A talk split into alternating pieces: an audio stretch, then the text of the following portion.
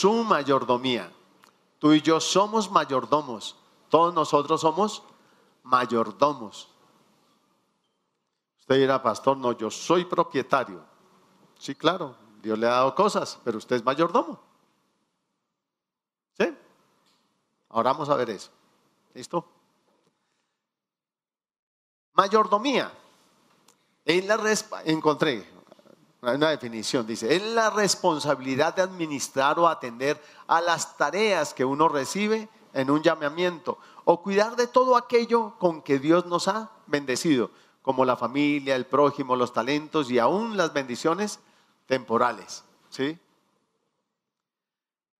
También encontré que dice supervisión o gestión de algo, especialmente la gestión cuidadosa o responsable de algo confiado a uno.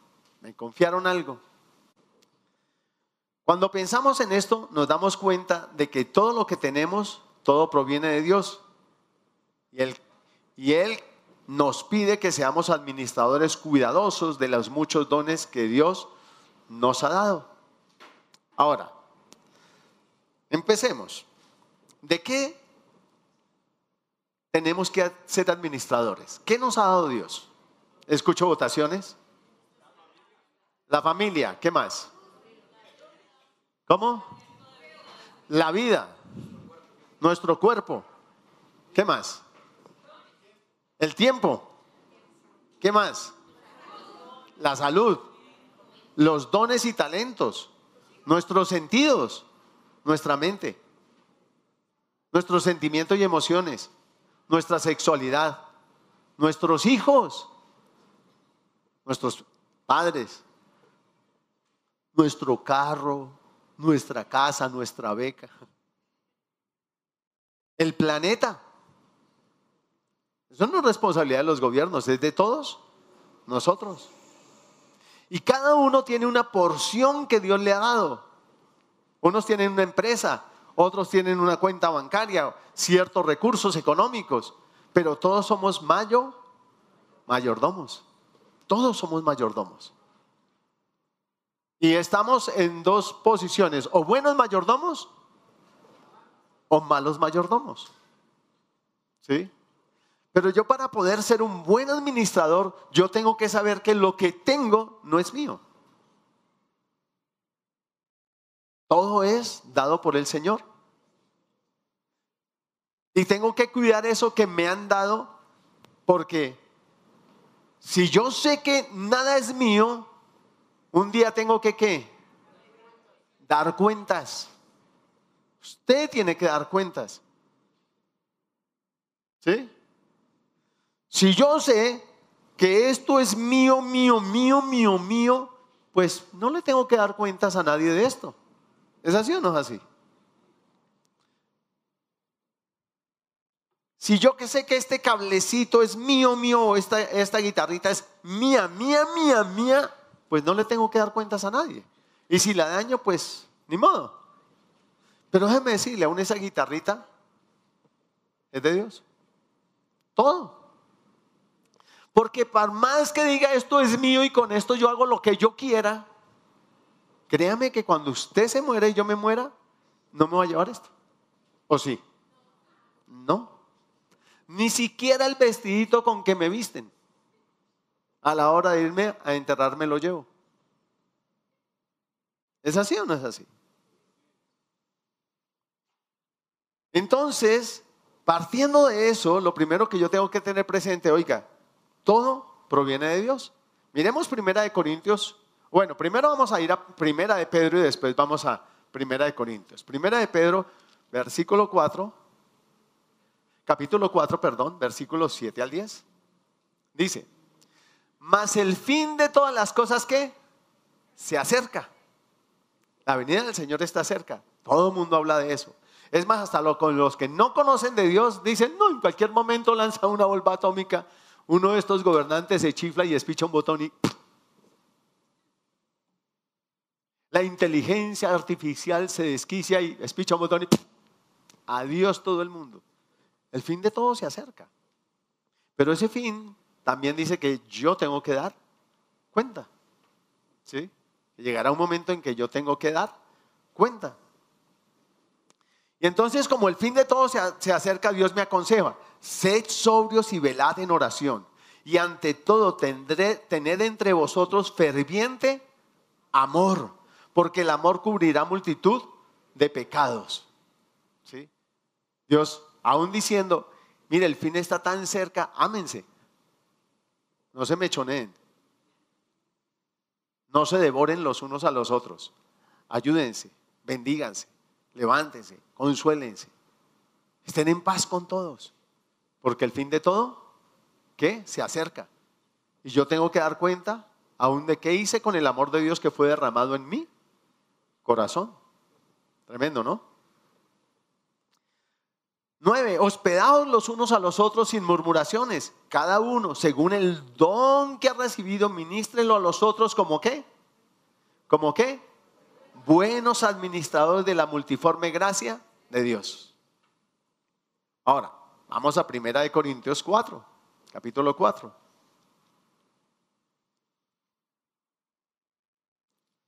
Versículo 7.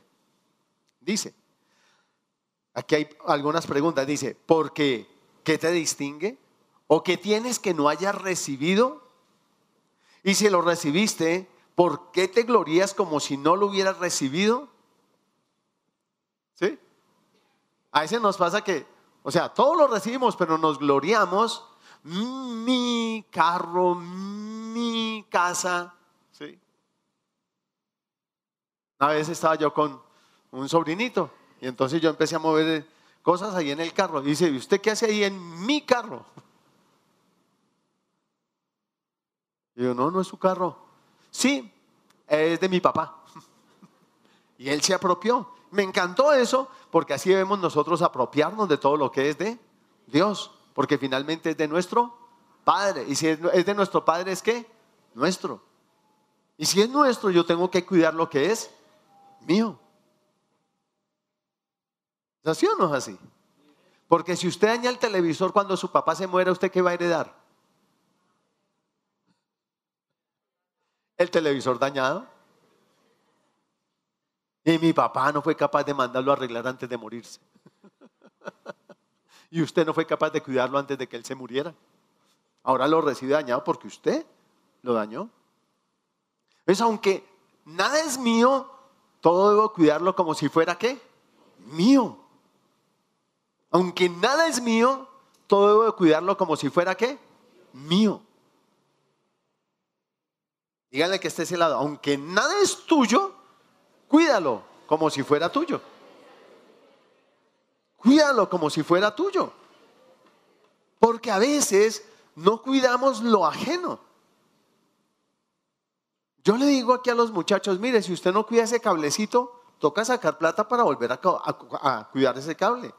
Y aunque usted no lo crea, un día va a ir a dar cuentas del cable que le asignaron. ¿Sabía eso? Entonces sígalo dañando.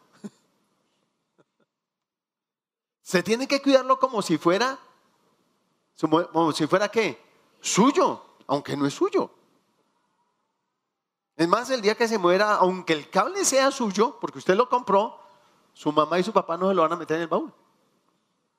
Porque saben que usted ya con ese cable no va a hacer Nada. Ni siquiera ahorcar al de la fosa de enseguida. Nada. Porque no lo va a usar. Porque muerto usted queda en incapacidad de usar. Por eso es que un muerto no puede pecar y la Biblia nos dice que nos consideremos muertos al pecado y vivos para, qué? para Dios. ¿Sí? Para que podamos usar bien lo que tenemos. Y luego en el versículo 2 del mismo capítulo 4 dice lo siguiente. Ahora bien, se requiere que los administradores, de los administradores, que cada uno sea qué? Hallado fiel. Que cada uno sea hallado qué? Fiel. Ahora, Dios traía a mi corazón un ejemplo de mayordomía en la iglesia, en la, en la palabra. Y así como Abraham tuvo una relación con Dios que trascendió, también hubo alguien en la Biblia que tuvo una administración que trascendió. Y ese alguien fue José. Su administración trascendió. Y Dios me ponía a escribir lo siguiente. Él es un ejemplo de un mayordomo fiel cuya mayordomía trascendió a su vida, a su familia, a la casa de Potifar, a la cárcel y al palacio real. Pero ojo, también trascendió a su posición y a las circunstancias que lo rodearon como hijo y hermano, como esclavo, como preso y como señor de Egipto. Él tuvo una administración impecable. Como hijo y como hermano de sus hermanos, tuvo una administración ejemplar y fue de bendición a su casa. Era buen, buen administrador de su vida, de sus palabras, de sus actitudes, de sus sentimientos, de sus emociones, de sus acciones.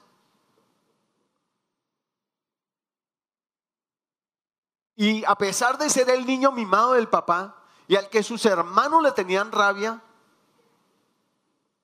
él nunca dejó de ser un buen administrador. Nunca se ve que se peleó con sus hermanos, ni cosa por el estilo. Ni les sacó la lengua, ni les hizo como a veces se hacen los hermanos. ¿Alguna vez les pasó? ¿Solo fue en mi casa? Ay, qué vaina. ¿Sí? Nunca fue egoísta. Este es mi balón y si no me dejan hacer un gol, me llevo el balón y se acá el partido. No. Él tuvo una buena administración. Y después sus hermanos lo vendieron. Y vendido en casa de Potifar, tuvo una excelente administración. Tremendo. Ahora cambió de hijo a qué? A esclavo.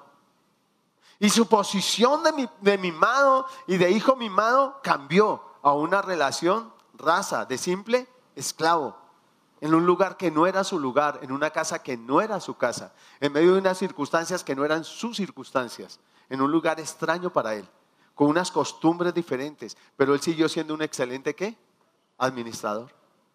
Y cuidaba las cosas y trataba las cosas con delicadeza, con cuidado. Como a veces cuando nosotros lavamos la losa y que no nos gusta que nos hayan mandado a lavar la losa, con ese mismo cuidado él cuidaba la losa. Porque se ríen, es que no es verdad.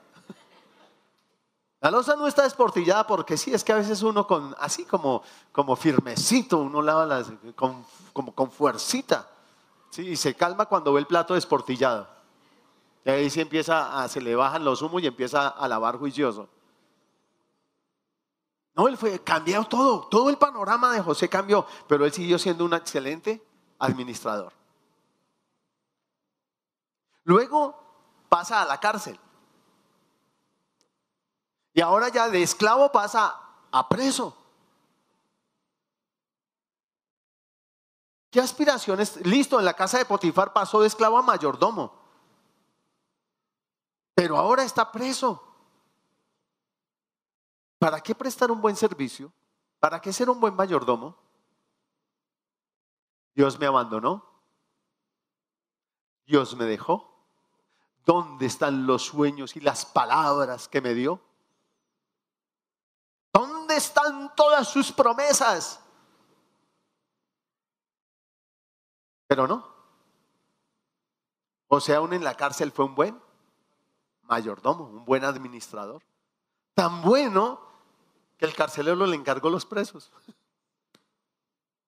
Potifar le encargó todo, se, se entendió todo, de todo. Era un mayordomo fiel, era un mayordomo diligente, pero era alguien que a pesar de las circunstancias, su relación con Dios nunca cambió. Tuvo buena relación con Dios en la casa de su padre y como hijo mimado, y tuvo buena relación en, la casa de Potifar, vendido por sus hermanos, rechazado por sus hermanos, abandonado de todos, tenido por muerto de su padre, y él sabía eso, sin esperanza de volver a ver a su familia. Pero allí en la casa de Potifar mantuvo una buena relación con Dios y en todo tiempo guardó su corazón. Y luego en la cárcel lo mismo. Mantuvo su relación con Dios. Y es que solo esa buena relación con Dios me puede llevar a una buena mayordomía. Y es lo que me puede llevar a hacerlo todo como para Dios, como nos dice la palabra en las epístolas. Que lo hagamos todo como para el Señor. ¿Cierto? Pudo haberlo hecho con todo para Potifar y ascendió a mayordomo. Listo. Potifar lo vio, pero allí ¿qué ascenso iba a tener en la cárcel? De pronto el calabozo 1 al calabozo 10, pero de ahí para allá, ningún ascenso. Cárcel es cárcel. ¿Listo? Pero él siguió siendo un buen administrador, un buen mayordomo de lo que le dieron, aún de las personas. Y luego pasa a ser señor de Egipto. Oiga, es que le cambió la vida, así como al principio le cambió de la cima en la casa de su papá a la otra cima, al hueco. Y de esa cima a otra cima más profunda. Pero de esa cima fue a la cima de arriba. Y bien alto llegó. Ahora él era el señor de Egipto. Nada se hacía sin su consentimiento, ni se vendía ni se compraba nada. Tenía el sello de Faraón. Mejor dicho, ese hombre se le pudo haber subido el champú a la cabeza y empezar a humillar a Potifar, a la mujer de Potifar, desacreditarla. Si le quería vender, le vendía y si no le quería vender, arrodíllese y pídame. Ruégueme. ¿Pero lo hizo? Porque fue un administrador de sí mismo excelente. Fue un buen administrador de sus sentimientos, de sus emociones de su sexualidad. No tomó su administración como una oportunidad para satisfacer a sus necesidades, a sus deseos y apetitos. Y por eso huyó de la casa de Potifar. Por eso huyó de la mujer de Potifar. La dejó ahí. Porque no fue logrero. Porque muchas veces nos dan una posición y usamos esa posición para buscar nuestras propias cosas. Y entonces nos aprovechamos de las personas. Nos aprovechamos de sus finanzas, nos aprovechamos de su sexualidad, nos aprovechamos de su familia, nos aprovechamos de cosas. Porque usamos esa posición de mayordomos para nuestro propio beneficio o nuestra propia satisfacción. Por eso cuando llegaron los hermanos de José allí, no usó su posición para humillarlos y para desquitarse de ellos. Recuerde que cuando murió Jacob, ¿qué dijeron los hermanos? ¿Qué le dijeron? ¿Se acuerda qué le dijeron? Venga, venga, mi papá antes de morir nos mandó decirte que cuando él se muriera no nos fuera a fregar la vida. Por favor, no se fuera a desquitar. Que nos perdonara de en serio. Él le dijo, no, te, no me preocupen, yo no les voy a hacer nada.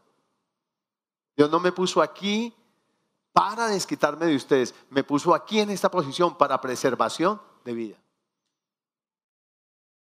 ¿Para qué te ha dado Dios la mayordomía? La posición en la que, en la que tienes.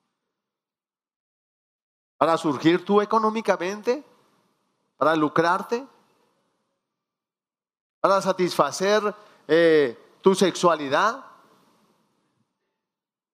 ¿Para tú hacerte archimillonario. ¿Para qué te puso Dios en el lugar que te puso? ¿Para que todos los demás se inclinen y tú los tengas ahí corriendo detrás de ti? ¿Para qué? Su mayordomía trascendió tanto que salvó el mundo de entonces de perecer de hambre. Tremendo, ¿no? Su mayordomía trascendió tanto que el rey de Egipto le dijo, mire, escoja la mejor tierra para su familia. O sea, todos vieron que la buena mano de Dios estaba con José. Potifar lo vio. Lo vio el carcelero. Lo vio Faraón. Tremendo, ¿no? Faraón lo alabó tanto que dijo, oiga, Muchachos, yo, pues sí, eh, de aquí entro, yo soy Dios, pero díganme, ¿hay alguien mejor que este hombre para administrar estos años? ¿Hay un mejor administrador? ¿Alguien en el que esté el espíritu de los dioses como en él? Le dijo, mire, le entrego mi sello, le entrego todo y nadie hace aquí nada y, ni aún la esposa de Faraón podía pasar por encima de la autoridad de José. Y Faraón le dijo, fue claro, solo yo estoy por encima de ti. Y pudo usar su mayordomía para darle un, golpe de estado a Faraón. Y no se lo dio. Él pudo haber armado un ejército de mercenarios, porque todas las naciones alrededor venían a comprar de él. Todos los egipcios y todos los, militares egipcios iban a comprarle a, a José. Y pudo haberle armado una revuelta a Faraón. Pero tampoco para eso usó su mayordomía, porque él fue un buen qué? Administrador. ¿Y tú y yo somos buenos administradores? ¿Somos buenos? ¿Estamos administrando bien lo que Dios nos dio? A veces medio escalamos una posición y ya estamos viendo cómo tumbar al jefe. Qué tristeza. Porque Dios no me puso para tumbar a nadie. Dios me puso para que yo fuera un administrador bueno, excelente, fiel, a través del cual Él se diera a conocer. Tremendo, ¿no? A través del cual Él se revelara a las distintas familias de la tierra para que conocieran que Él es el Dios verdadero. Cuando yo tengo una mala administración, la gente a mi alrededor va a denigrar de Dios. Va a hablar mal de Él. ¿Sí? Yo les contaba de un muchacho en el mango, en allá en la mina, que, eh, que él oraba por los enfermos y se sanaban, pero veía, veía una, una muchacha y la acostaba. y cuando se murió, porque murió en un derrumbe en una mina, todos decían, siquiera se murió ese Un, un bueno, un mal mayordomo. Mal mayordomo. Y la idea es que nosotros seamos qué? Excelentes mayordomos. Proverbios 27, 18.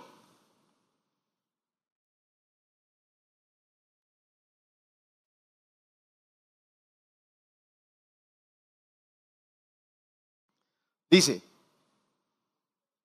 quien cuida la higuera comerá su fruto. Y el que mira por los intereses de su Señor tendrá que, tendrá que, tendrá que, tendrá que, tendrá que. El que mira por los intereses de su Señor tendrá que honra. Tarde o temprano te van a promover. Pero no corras tras la promoción. Sé excelente en lo que Dios te tiene. Que tarde o temprano Dios hará que te promuevan. Dios es el que lo enaltece a uno, el que lo pone en alto, no es nadie más. Y Dios siempre sabrá hacerlo. Usted trabaje, dele gracias, honrelo. Pregúntele al Señor, ¿usted está administrando eso que es de otra persona? Entre comillas. Pero si Dios se lo está dando, usted es el administrador. Resplandezca ahí en, esa, medio de esa administración. Que quizá tu jefe no valore eso, pero Dios sí, Dios está viendo. Y tarde o temprano te promoverá. Tarde o temprano te promoverá. Dios nunca deja a los José abandonados y olvidados en una cárcel. Nunca. Y siempre allí los saca y los promueve y los pone en alto.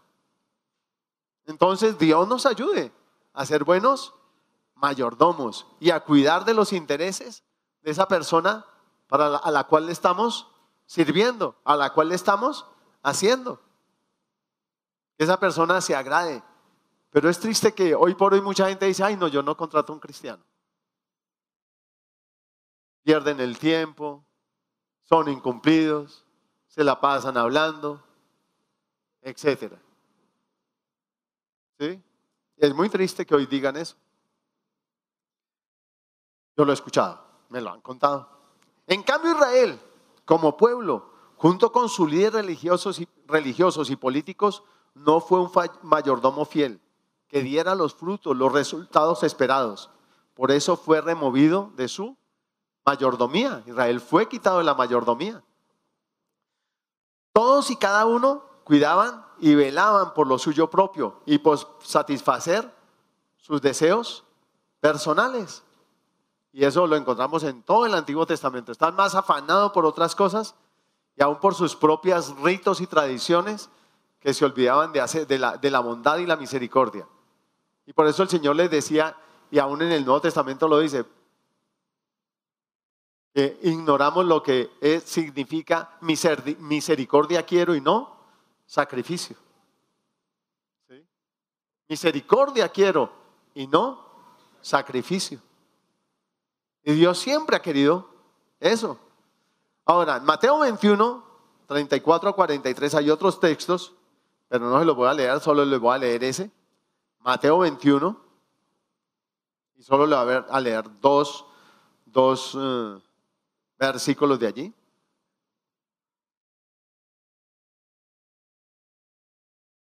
Ahí está hablando de los labradores malvados, dice, y cuando se acercó el tiempo de los frutos, envió sus siervos a los labradores para que recibiesen sus frutos, pero los labradores no le quisieron dar los frutos. Y luego en el versículo 43 dice, por tanto os digo que el reino de Dios será quitado de vosotros y será dado a gente que produzca los frutos de él.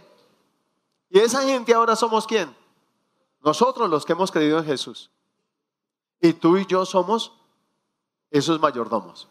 Ahora, mucha gente no se apropia de eso, porque le dicen, usted tiene un, un, llamado tiempo completo a servir al Señor.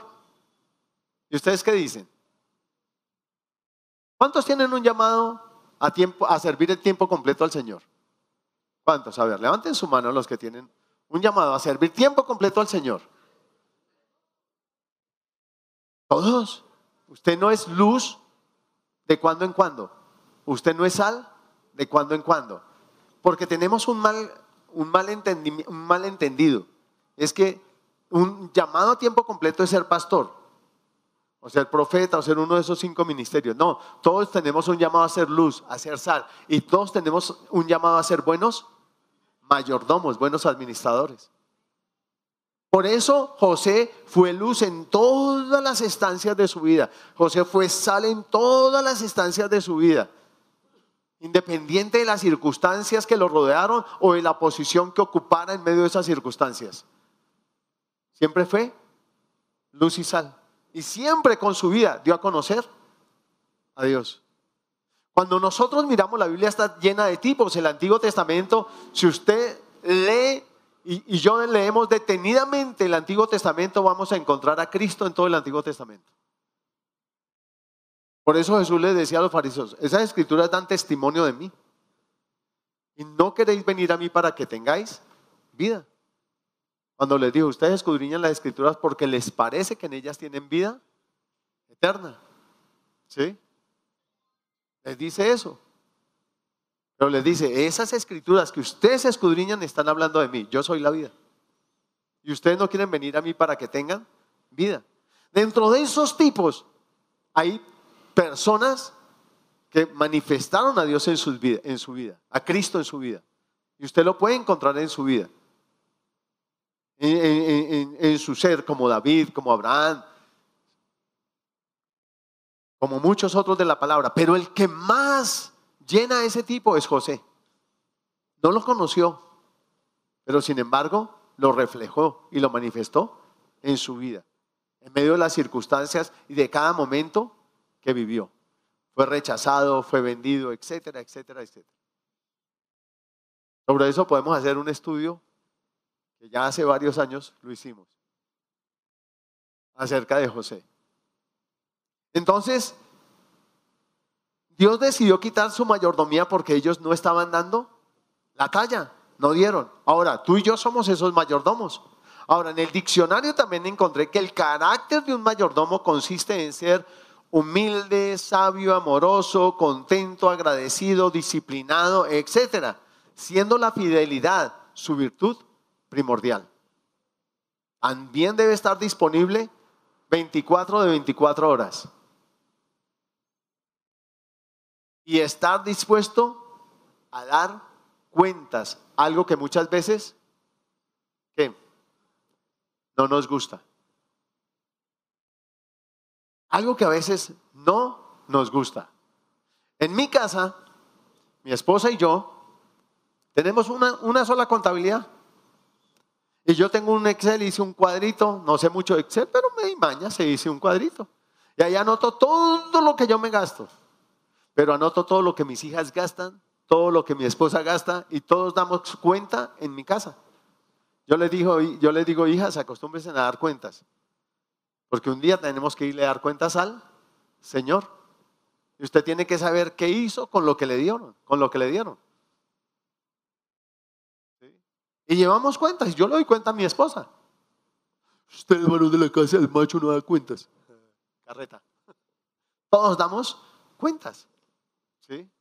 Porque todos somos administradores. Ahora, si somos buenos administradores y tenemos nuestra relación con Dios, todos los días debemos conversar con Él. ¿Es así o no es así? Y todos los días preguntarle, ¿para qué es lo que me diste, Señor? Cuando yo estaba en la fábrica, yo le preguntaba todo. Cuando yo estaba en mi casa y mi mamá se iba a trabajar, a mí el que me enseñó orden fue él. Que me enseñó a mantener mis cosas en orden y, y a decirle a mi mamá, mamá, asígneme dos sábanas, dos fundas, dos toallas. Yo voy a mantener mi pieza. Y yo fui independiente en mi propia casa. Ahora los muchachos quieren ser independientes y la independencia es irse de la casa. ¿Y por qué no se independiza en su propia casa? Entonces usted lava su ropa, cose su ropa, plancha su ropa, cuida sus toallas, sus fundas, sus sábanas, tiende su cama, arregla su cuarto y mantiene todo lo suyo en orden como si estuviera viviendo en otra parte. Porque cuando usted se independiza y no aprendió a ser independiente en su casa, el desorden de su casa se lo lleva para otra parte. Así de sencillo. El desaseo de su casa se lo lleva para otra parte. El descuido de su casa se lo lleva para otra parte porque allí aprendo administración, a cuidar de lo que se me asigna, a cuidar de lo que se me da. Y eso me ayudó a hacerlo el Señor. Y desde niño aprendí a, consultarle las cosas y a preguntarle. Las veces que no le pregunté, la embarré. Y las veces que no le pregunté y la embarré, lloré. Y ya de adulto, las veces que he llorado también son las veces en que no le he preguntado y le he embarrado. Porque a veces uno se le olvida que uno es un mayordomo. Y si es un mayordomo, tiene un señor, el dueño de las cosas. Ya casado, el señor me dijo: Tú, de soltero, despilfarraste plata, recursos que te dieran para tu esposa y tus hijas. Y estaba soltero. O sea, no le pregunté para qué me dio lo que me dio. Tremendo, ¿no? ¿Lo gasté mal? No. ¿Me di gustos? Sí. ¿Pero era para eso? No. Yo, y Señor, perdóname. Tengo que saber administrar bien. Enséñame a administrar. Ayúdame a administrar. Dame la sabiduría para administrar. Entonces yo le pregunto, Señor, ¿cómo invierto esto? ¿Cómo hago para que esto se me multiplique? Y le pregunto. Y él me guía a hacer. O invierte aquí, o haz aquí, o coge aquí. Y lo mismo lo hago en la administración de las cosas de acá de la iglesia. Señor, ¿qué hago? ¿Qué cambio? ¿Qué compro? ¿Cómo hago para que los recursos rindan más, se multipliquen más, se pueda ayudar a más personas, etcétera? Pero busco cada día ser un mejor, ¿qué? Administrador. Y eso no es solo de los recursos financieros, tiene que ser de toda nuestra vida. ¿Sí? Aún en mi vida de intimidad con mi esposa, yo le pregunto. Quizá usted dirá, pastor, eso es grosero. No, no es grosero. Yo nunca había tenido relaciones, entonces yo le pregunto, dime cómo es. ¿Ya? Punto. ¿Sí? Porque por no preguntar, la embarramos. Y entonces le preguntamos a Mr. Google. Y Mr. Google nos va a enseñar cosas pervertidas. ¿Así o no así? Y nos va a llevar a hacer cosas erradas, erróneas, que me llevan a hacer una mala administración de mi sexualidad, de mis finanzas. O le pregunto a mis amigos que están más perdidos que yo. Y cuando un ciego guía a otro ciego, los dos caerán. La mayordomía es en todo de su vida. Todo se lo dio Dios, aún la sexualidad. Pero si no le pregunto a él, ¿cómo le hago? ¿Cómo? Día dentro de preguntarle, un día me decía que me decía, la única persona con la que yo te comparto es tu esposa. Chévere, Señor. ¿El resto? No. Soy su templo. Le pertenezco. Amén. Pero yo tengo que preguntarle. Ahora yo les estoy contando cosas muy mías, pero para mostrarles que la administración es en todo y que puede hablar con él con absoluta sinceridad. Yo no solo le decía, Señor, esas piernas me gustan. También le decía, Señor, esos pompis gustan. Y el Señor me decía, te puede gustar, pero no es. bueno, Señor. Porque le preguntaba con honestidad, con sencillez. Me gustan los ojos, me gusta esto, me gusta aquello, pero con sinceridad. ¿Por qué? Porque si yo quería formar, como le decía él, yo quiero formar un hogar donde tú te pasees, donde tú te complazcas en estar, donde tú quieras estar. Y yo le decía, Señor, mi corazón es engañoso, pero el tuyo no. Y yo veo lo que tengo delante, pero tú miras al corazón. ¿Tú sabrás? Varias veces me dijo, tienes la edad, no estás preparado. Yo, bueno, amén. Listo, Señor. Pero por favor, acelere la vaina. Eh, las pilas, Señor. Con honestidad también. Sin pelear. El problema es cuando uno viene a pelear con el Señor. Porque Dios no me va a dar las cosas porque yo peleé con Él. Dios me las va a dar porque sabe que yo las voy a valorar, que yo las voy a cuidar. Que yo voy a saber qué hacer con lo que me da. Él me tiene que preparar para eso. Y por eso me decía, no estás preparado. Yo le decía, un día, le decía, Señor, tienes toda la razón, si me hubiera casado antes, creo que ya se hubiera acabado. Pero gracias, tú tienes un tiempo para cada cosa. Ayúdanos a hacer las cosas en tu tiempo. Hay que cuidar. Ahora, ya sabemos que todo es del Señor y nosotros somos sus administradores. Entonces viene una pregunta. ¿Qué debo hacer para ser un buen mayordomo o un mayordomo fiel? ¿Qué debo hacer? Y él me guiaba a tres cositas.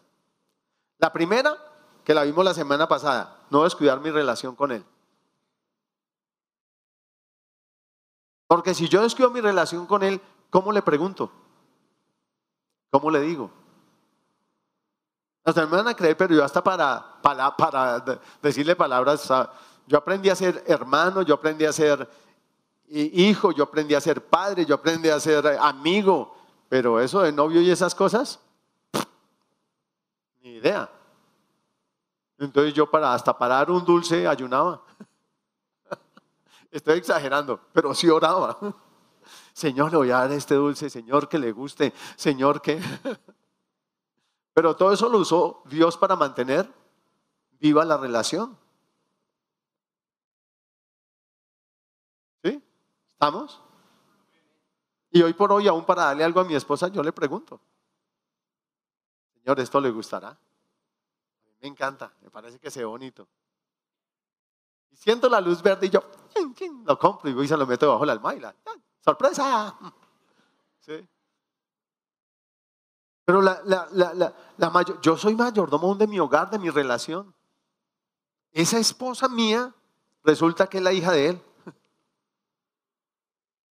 El Señor le decía a un hombre a través de, un varón, de un hombre de Dios, le decía, ¿tú por qué, qué haces maltratando a mis hijos? Deja de maltratar a mis hijos. Son tus hijos porque yo te los di, pero son mis hijos. No los maltrates. Y yo le pregunto a una al Señor, cuando las voy a corregir a ella, yo le pregunto, mire Señor, esto me rebasa. ¿Qué le digo? ¿Cómo hago? Le pregunto y me siento y escucho. El problema es que nosotros muchas veces le consultamos, pero nos vamos. ¿Sí? Haga de cuenta, eh, Santiago, ¿yo qué hago aquí con el micrófono? Y me voy. Santiago, eh, eh, pastor, préndalo. Porque a veces le preguntamos, pero no, esperamos la respuesta. Y yo me pongo ahí, Señor, si yo salgo en mi enojo, la voy a desbaratar. Y sé que es tu hija. Dame las palabras para hablarle, toma las riendas de esto. Yo le, muchas veces le he dicho a mis hijas, hijas, pilas, el enemigo quiere que yo les quite el cerco. Pilas. Porque así como Dios me habla, también me deja sentir los planes del enemigo, lo que el enemigo quiere hacer. Entonces yo pilas, no se salten la cerca. No, no, no me saquen, así como dicen, la piedra, porque el enemigo quiere que yo les quite la cerca. Pilas. Pero me calmo porque sé que no les puedo quitar la cerca. Sé que tengo que estar ahí, bendecirlas. Y entonces, Señor, yo vengo a tu trono.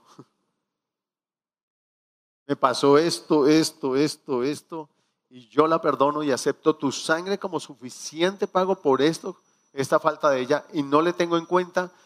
Y gracias por haber ido a la cruz por esta falta de ella y haberla perdonado, Señor. Así como tú la perdonaste, yo la perdono y suelto eso y dejo libre a mi hija y clamo que tu propósito con ella se lleve a cabo. Que se lleve a cabo, que se cumpla tu propósito. La bendigo y la levanto en bendición. Y salgo de allá y, la estoy bendiciendo, bendiciendo, bendiciendo. Yo soy mayordomo de su vida y tengo que ver que ese jardín, que florezca, que ese jardín prospere. Estoy pendiente que la maleza no crezca en el terreno de ellos y les enseño a cuidar su terreno, porque la maleza va a ahogar el buen fruto. Y parte de la buena mayordomía es cuidar la cerca. Cuando Israel regresó a su tierra después de los 70 años de dispersión, Dios levantó un hombre como Nehemías, fue excelente mayordomo. Pero lo primero que hizo Nehemías fue restaurar qué? Los muros, la cerca. Restaurar los muros y los puso por familias a restaurar. Cada familia tenía la responsabilidad de, restaurar tantos metros de muro. Pero el muro no podía eh, eh, quedar así, terminado así, sino que tenía que terminar de tal manera que el que estaba edificando el muro al lado pudiera, ¿sí? trabar los muros para que no se cayeran, porque un muro que no está trabado puede hacer esto, tras, caerse y el resto permanecer de pie. Y así nosotros tenemos que restaurar los muros, es parte de nuestra mayordomía. El pecado daña la cerca, la mala administración daña la cerca. Y nosotros mal, administramos porque tenemos celos, pleitos, contiendas, disensiones, murmuraciones en nuestro corazón, envidias, quejas. Todo eso va dañando la cerca. Y todo eso me va llevando a una mala mayordomía. Por eso mi relación con Él tiene que estar, porque Él me va a jalar las orejas. Cuando a mí se me va la mano, se me va el tonito o algo, el Señor ¡tin! me jala las orejas y yo, ay Señor, sí, ya. Está bien, Señor. Y llamo a mis hijas, yo no, a mí no me da pena pedirles perdón. Yo le digo, venga mamita, yo me equivoqué en esto, perdóname. Eh, venga mi amorcito, me equivoqué en esto, perdóname. Me equivoqué en esto, en esto, en esto. Y le pido perdón, porque yo sé que la cerca tiene que permanecer, ¿qué? ¿Cómo tiene que permanecer la cerca? Intacta, intacta. Tengo que revisarla, tengo que ser un buen mayordomo y parte de la buena mayordomía es mirarla cerca. Y cuando no la estoy mirando, el que me advierte de la cerca es Dios. Me dice pilas. Pilas. Y entonces yo me pongo eléctrico. Y me pongo manos a la obra, a revisar, a mirar qué está pasando. Porque cuando yo rompo la cerca, los más expuestos son los hijos. Cuando usted mira el cuadro de Israel, los enemigos siempre iban y atacaban la retaguardia. Y la retaguardia son los hijos. Son los más vulnerables. Entonces hay que mantener la cerca levantada, pero para eso hay que mantener una buena relación. La segunda cosa que debo hacer es trabajar en mi carácter y dejarme moldear. Trabajar en mi carácter y dejarme moldear. Vamos a leer, no vamos a ahondar en eso, vamos a leer dos citas. Tito 1, Tito capítulo 1, versículos 7 al 9. Dice, porque es necesario que el obispo sea irreprensible como administrador de Dios. Y usted dirá, yo no soy obispo. Sí, usted es eh, la, la cabeza, la autoridad en su casa. Usted es el sacerdote. La palabra dice que ahora todos somos reyes y sacerdotes para Dios nuestro Padre. Usted lo es. Dice que el administrador sea irreprensible como administrador de Dios, no soberbio, no iracundo, no dado al vino, no pendenciero, no codicioso de ganancias deshonestas, sino hospedador, amante de lo bueno, saurio, justo, santo, dueño de sí mismo, o sea, que tenga dominio propio retenedor de la palabra fiel, tal como ha sido enseñada, para que también pueda exhortar con sana enseñanza y convencer a los que contradicen. Tremendo, todo está hablando allí de carácter. No está hablando de, de, virtudes o, o de, carisma. Solo, solo una, el que pueda enseñar y el que enseñe bien. Pero el resto es todo carácter. Donde usted le va a enseñar a sus hijos es con su propia vida. Y a eso tenemos que llegar como mayordomos. Yo procuro serlo. Procuro que lo que les predico aquí lo haga. Hacerlo. Porque si no me convierto en alguien que estudia la palabra para enseñarla, pero no la estudia para aplicarla. Y es muy fácil estudiarla para enseñarla. Jesús lo, lo dijo a los fariseos. Hagan lo que ellos les enseñan, pero no hagan lo que ellos hacen, porque ellos la estudian para enseñarla, mas no la estudian para hacerla. Y Esdras, que también Dios levantó en ese tiempo, dice que él preparaba su corazón para estudiarla, preparaba su corazón para, para hacerla y preparaba su corazón para enseñarla. Porque el fin último de la palabra siempre es que yo la obedezca, que yo la haga. Y si quiero ser un buen administrador, ahí está todo lo que Él pide de mí como administrador. Está todo lo que Él pide de mí como administrador, como buen administrador, que yo debo ser y que tú y yo debemos aspirar a ser. Yo cada día espero hacer un mejor esposo, un mejor regalo de bendición para mi esposa. Y la cuido y la mimo y la consiento y le digo cuán orgulloso estoy de ella, porque quiero que ella sea cada día un, mejor regalo para mi vida y que los dos seamos un gran regalo para nuestras hijas y seamos un buen regalo para la iglesia. Porque eso es lo que tenemos que aspirar a hacer. Y primera de Timoteo, que está ahí atrásito. Primera de Timoteo, versículo 3, del 1 al 7. No vamos a ahondar ahí. Vuelvo y le, repito. Requisitos de los obispos. Palabra fiel. Si alguno anhela obispado, buena obra desea, pero es necesario que el obispo sea qué? irreprensible, o sea que no tenga que ser corregido en nada. Irreprensible, marido de una sola mujer, sobrio, prudente, decoroso, hospedador, apto para enseñar, no dado al vino, no pendenciero, no codicioso de ganancias deshonestas, sino amable, apacible, no avaro, que gobierne bien su casa, que tenga a sus hijos en sujeción con toda honestidad, pues el que no sabe gobernar su propia casa, ¿cómo cuidará de la iglesia de Dios? No un neófito, no sea que envaneciéndose caiga en la condenación del diablo. También es necesario que tenga buen testimonio de los de afuera para que no caiga en descrédito y en lazo del diablo. O sea, cuando mi, mi administración es buena, yo voy a tener un buen testimonio de los demás, de los de afuera, de los que no me conocen, porque saben quién soy. Porque soy una carta abierta para que todos la puedan ¿qué? leer. Especialmente en mi casa es donde primero tienen que poder leer esa carta. ¿Sí? Entonces lo primero que debo hacer para ser un mayordomo fiel, ¿qué es? Tener, no descuidar mi relación con Él. Si Él es el Señor, yo tengo que cuidar esa relación. Trabajar en mi carácter es la segunda, ¿cierto? Y dejarme moldear. De esto vamos a profundizar cuando veamos el fruto. Y la tercera es estar siempre dispuesto a dar cuentas. Siempre. Miremos algunos textos. Romanos 14, versículo 10 al 13. ¿Ya lo tenemos?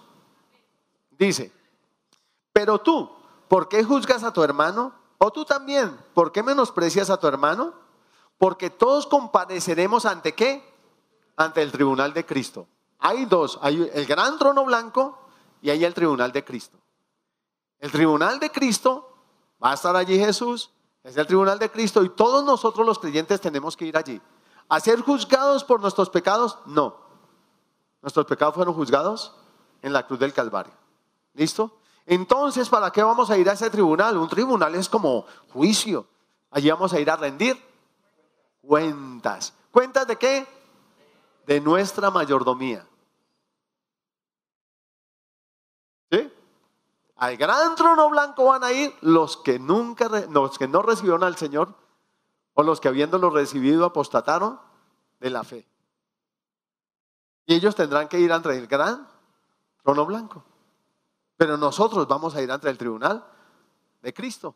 Y luego dice, porque escrito está, vivo yo. A ver, esta, ¿qué versículo es? Ahí me pase. Ah, listo. Vivo yo, dice el Señor, que ante mí se doblará toda rodilla y toda lengua confesará a Dios. De manera que cada uno de nosotros, ¿qué? Dará cuenta a Dios de sí. De sí.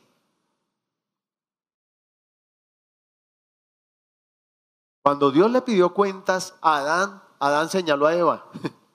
El Señor dijo, no venga, estamos así. De tú a tú.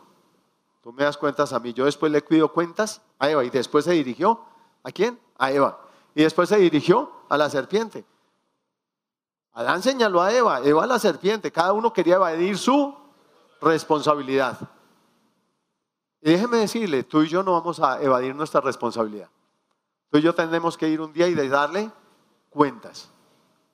¿Qué es que mi papá, mi mamá hizo? ¿Qué es que mi abuelito hizo? ¿Qué es que el jefe me tornó?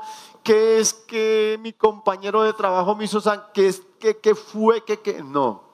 El dice, después yo le voy a pedir cuentas a cada uno. Ahorita estamos tú y yo. Face to face.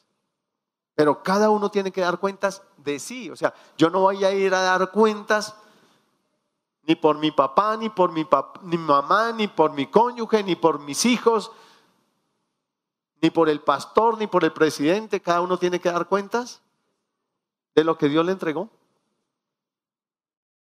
De lo que Dios le entregó. Así que ya no nos juzguemos más los unos a los otros, sino más bien decidid no poner tropiezo o ocasión de caer al hermano. ¿Qué está diciendo allí la palabra? Mire, no lo juzguen lo que él está haciendo. Ayúdele más bien. Ayúdenle para que lo pueda hacer bien. No lo esté señalando, no lo esté juzgando. Él un día le va a ir a dar cuentas al que le tiene que dar cuentas. Usted no es el Señor de él. Es lo que está diciendo el Señor. Es lo que está diciendo, no lo juzgue. Por eso empezamos, empieza él con la pregunta, ¿por qué juzgas a tu hermano?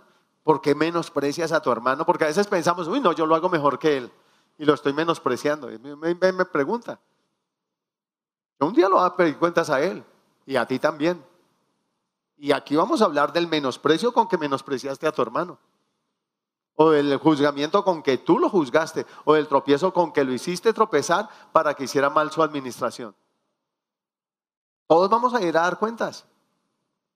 Entonces, ojo con eso. Segunda de Corintios 5:10 dice, porque es necesario que todos nosotros comparezcamos ante el tribunal de Cristo para que cada uno reciba según lo que haya hecho mientras estaba en el cuerpo, sea bueno o sea malo. O sea que hay unas recompensas para la administración. Y la palabra dice que al que fue fiel en lo poco, será puesto en lo mucho. ¿Sabe que estamos un día a gobernar juntamente con Cristo en su, en su segunda venida? Pero si yo no fui un buen administrador, lo más seguro es que no me pongan en una posición de gobierno. Dice, cada uno según lo que haya hecho, sea bueno o sea malo, va a recibir una recompensa. Y la idea es que tú y yo recibamos coronas para que no nos presentemos delante de Él con las manos vacías, sino una vez que estemos ahí, las arrojemos delante de Él reconociendo, Señor, a ti es la gloria, todo es tuyo. Y de lo recibido de tu mano, te damos. Si tú no me das la sabiduría para administrar, no hubiera podido administrar. ¿Sí? Colosenses 3, 23 a 25. ¿Por qué les leo varios textos al respecto? Para mostrarles que el asunto es serio. Fíjense que dos veces dice comparecer ante el tribunal de Cristo. ¿Esto es para que les dé miedo? No, no. Es para que sepan que así como Él le puso como mayordomo, Él está ahí para ayudarlo a que usted haga una buena mayordomía. Y se los he mostrado con ejemplos de mi propia vida. En la fábrica Él me decía cómo, cómo, cómo hacer la manguera, cómo vender, cómo cobrar, todo, qué precio ponerle. Cuando salió un hombre vendiendo manguera y quebró los precios con tal de quebrarme, él me puso a pagar de contado y mi utilidad, todo lo que salía, costos, todo salía del 10% que me hacían de rebaja por pagar en efecto de contado. Todo salía de ahí. Servicios, arriendo, mi sueldo, el sueldo de los empleados, todo salía de ahí 18%. Eso es loco, ¿verdad? Todo el mundo dice que si no hay un margen fuera de costos del 30%, el negocio no sirve. Y un día me, encontré con el hombre, con, el dueño de esa fábrica en, la Plaza de los Mártires, y me dice, ay, me presentó un vendedor que yo tenía y que era vendedor de él también. Mire, él es don Misael y él va sacando una manguera y me dice, ah, usted es don Misael, usted fabrica esta manguera y yo la cogí no tiene recuperado. Sí, yo la fabrico. Me dice, nosotros hemos hecho cuenta y usted trabaja a pérdidas. ¿Usted por qué no está quebrado? Si hemos bajado los precios y trabajamos con recuperado para quebrarlo, ¿usted por qué no está quebrado? Apenas me reí. Si le dijera que trabajaba con lo, con lo que me rebajaban. Pasaron los meses y el hombre se quebró. No pudo soportar. ¿Pero qué hice yo? Le pregunté al que todo lo sabe, al que me dio esa fábrica. ¿Y ahora qué le hago, Señor? ¿Me tienen de aquí? haga esto, haga esto y haga esto. Sí, Señor. Si soy su administrador, debo preguntar. Y si pregunto, ¿debo qué? Obedecer. Si no, no pregunte. Entonces es buena administración. Colosenses 3, 23 a 25. Y todo lo que hagáis, hacedlo de corazón como para el Señor y no para los hombres, sabiendo que del Señor recibiréis la recompensa de la herencia, porque a Cristo el Señor ¿qué? Servís. Usted no le sirve a su jefe, usted no me sirve a mí, usted le sirve a quién? Al Señor. Como jefe, como presidente, como operario, como portero, como barrendero, como cirujano, como enfermero, como en la posición que Dios lo, lo, ponga y en medio de las circunstancias que estén, usted le sirve a Él y Dios sabrá ponerlo en alto. Solo sea fiel en su servicio. Amén. Mas el que hace injusticia recibirá la injusticia que hiciere, porque no hay excepción de personas. ¿Qué está diciendo Dios? Dios a todo le va a dar. Al que hizo lo malo, malo, y al que le hizo, hizo lo bueno, bueno. Al que fue un buen mayordomo, le va a ir bien. Al que fue mal mayordomo, pues le va a ir mal. Y miremos ahora primera de Corintios 3, versículo 10 al 15. Decía Pablo aquí, dice, conforme a la gracia de Dios que me ha sido dada, yo como perito arquitecto puse el fundamento y otro edifica encima. Pero cada uno mire cómo sobre edifica. ¿Cuál es mi trabajo aquí? Poner fundamento. Dales un buen fundamento, dales un buen piso. Ese fundamento que es Cristo y que tiene base en su palabra. Dales un buen fundamento para que sobre ese fundamento ustedes empiecen a sobre edificar. Pero también procuro que tengan oro, plata, piedras preciosas para que sobre edifiquen. Y por eso les insto a leer la palabra. Dice, porque nadie puede poner otro fundamento del que está puesto, el cual es Jesucristo. Y si sobre este fundamento alguno edificare oro, plata, piedras preciosas, madera, heno, hojarasca, la obra de cada uno se hará manifiesta, porque el día la declarará, pues por el fuego será revelada. Y la obra de cada uno, cual sea el fuego que la probará. Si permaneciere la obra de alguno que sobreedificó, recibirá recompensa. Si la obra de alguno se quemare, él sufrirá pérdida. Si bien él mismo será salvo, aunque así como por fuego. Ahora, esto que les estoy hablando no tiene nada que ver con salvación. tiene que ver con administración. Y tú y yo vamos a dar cuenta de la administración. ¿Qué hicimos como padres? ¿Qué hicimos como cónyuges? ¿Qué hicimos como hijos? ¿Qué hicimos como hermanos? ¿Qué hicimos? Cada uno de nosotros. ¿Qué hicimos como jefes, como empleados? ¿Qué hicimos con el sueldito? ¿Cómo lo administramos? ¿En qué invertimos? ¿Qué hicimos? Todos vamos a dar. ¿Qué hicimos con nuestra sexualidad, con nuestros pensamientos? ¿Qué hicimos con nuestra lengüita? ¿Hablamos lo que edificaba o hablamos cosas que destruían? Pensamos en todo aquello que es honesto, puro, de buen nombre, de buen parecer y que la Biblia nos insta a pensar en eso o pensamos en otras cosas.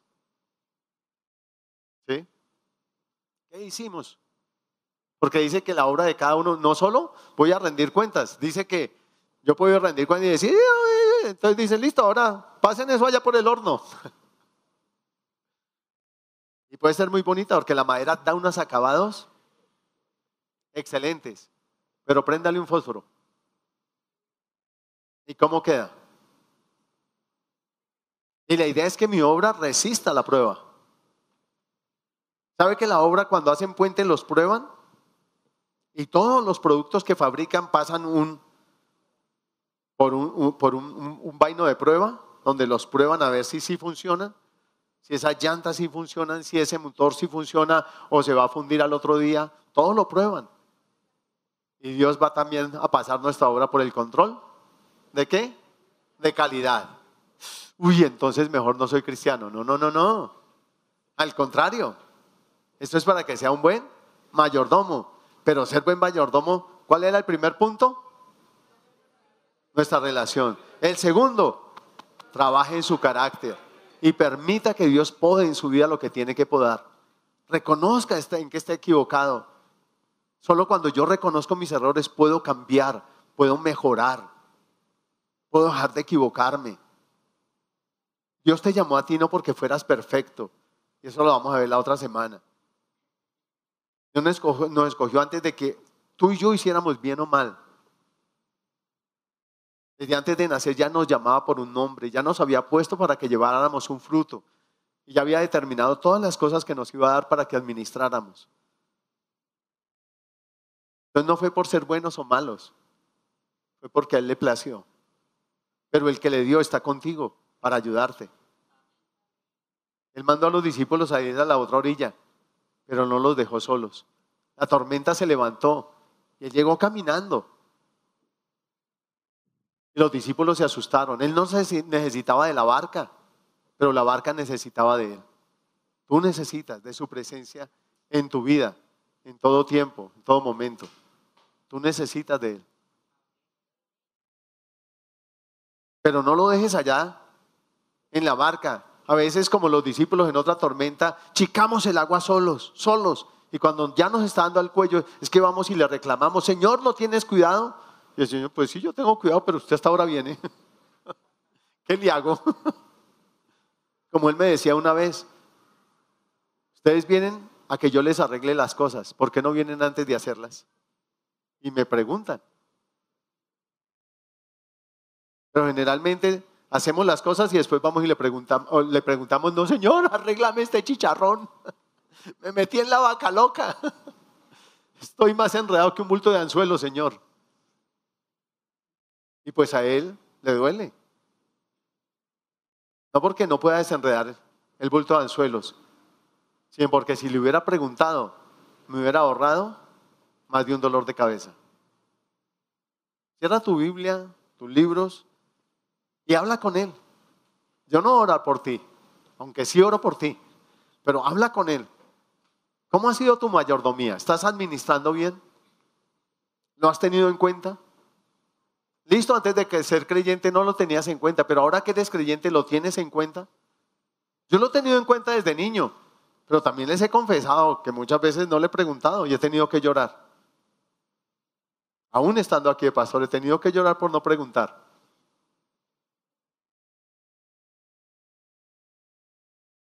Tú eres administrador y Él sabe qué quieres que hagas con lo que te dio para administrar. Él sabe dónde invertirlo, dónde lo debes llevar a invertir, cómo debes manejarlo, cómo debes hacer. Pregúntale, simplemente pregúntale y dile, Señor, muéstrame. Perdóname en todo lo que no he administrado mi vida, mi tiempo. ¿Ha sido un mal administrador de su tiempo? Dígale perdón. Allá en mi casa, estando en ayuno, yo hablaba con el Señor y le decía, perdóname, Señor, en todo lo que yo he sido mal administrador. ¿Quién no ha hecho perecita alguna vez? Yo la he hecho, a veces no me quiero levantar y no me levanto. Y yo, Señor, ella le decía, perdóname, perdóname cuando él ha malgastado tiempo. Perdóname cuando no he administrado X, Y o Z cosa. Habla con él. A veces te dejas volar el genio, te dejas sacar de casillas. El Señor dice, no lo hagas. Eso te va a llevar a una mala administración.